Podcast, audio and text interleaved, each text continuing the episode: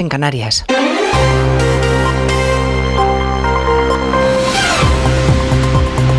Noticias en Onda Cero.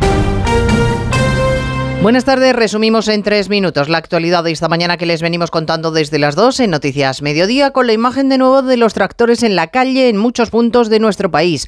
En Barcelona, los agricultores han conseguido que les reciba la presidenta del Parlamento. En Ciudad Real han tirado 25.000 litros de vino francés.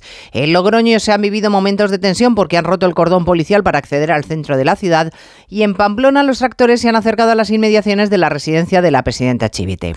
Los transportistas respetan las protestas del sector de del campo, pero también piden que les permitan trabajar. El presidente del Comité Nacional de Transporte por Carretera, Carmelo González, no era muy optimista esta mañana en más de uno. La realidad es que con las perspectivas que en algunas ciudades tenemos, mañana la previsión es que Zaragoza se colapse, no se deje entrar a nadie, con lo cual pues las perspectivas no son muy halagüeñas. Al margen de las convocatorias oficiales, hay algunas plataformas que amenazan con colapsar Madrid el fin de semana y llegar hasta la sede socialista de la calle Ferraz.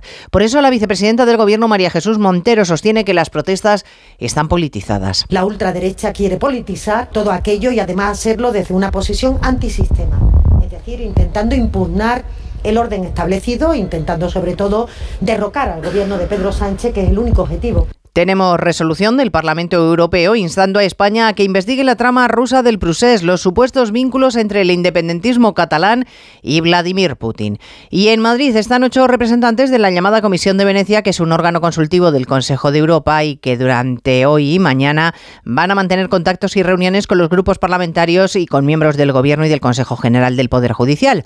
Hoy han compartido su tiempo con los diputados de la Comisión de Justicia, entre ellos la popular Cayetana Álvarez de Toledo que la ley de amnistía es una transacción corrupta, incompatible con la Constitución española, con el derecho europeo y con el sentido ético más elemental. Es decir, que la amnistía condenaría no solamente a España, sino también a Europa. Y esto es muy importante. Es decir, no es un asunto interno español, es un asunto que afecta al conjunto de Europa. El presidente Sánchez está hoy en Mauritania con la presidenta de la Comisión, von der Leyen, para abordar el flujo migratorio de este país africano hacia la Unión Europea y hacia España en particular.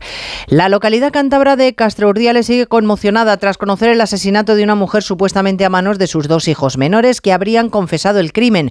El cuerpo de la madre apareció con una puñalada en el cuello, maniatada en el asiento trasero de su coche. Los niños tienen 13 y 15 años, son adoptados y según ha contado la alcaldesa, no tenían aparentemente ningún problema. No eh, eran niños en absoluto conflictivos, eran eh, niños eh, exactamente pues con su personalidad acorde a la, edad que, tienen académicamente excelentes, con lo cual ningún tipo de conocimiento sobre ningún tipo de conflicto. El menor es de 13 años, es inimputable penalmente.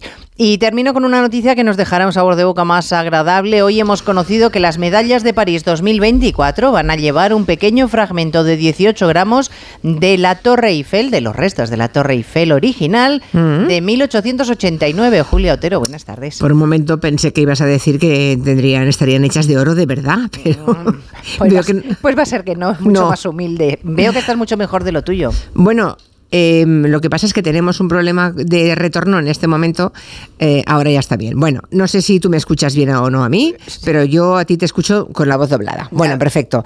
Eh, estoy un poco mejor, sí, Elena. Así que, bueno. menos que ayer y más que mañana. Pues sale nada, ya mañana para rematar la semana te mejoras del todo. Eso es lo que deseo. Venga, pues mañana nos volvemos a saludar. Ale, venga.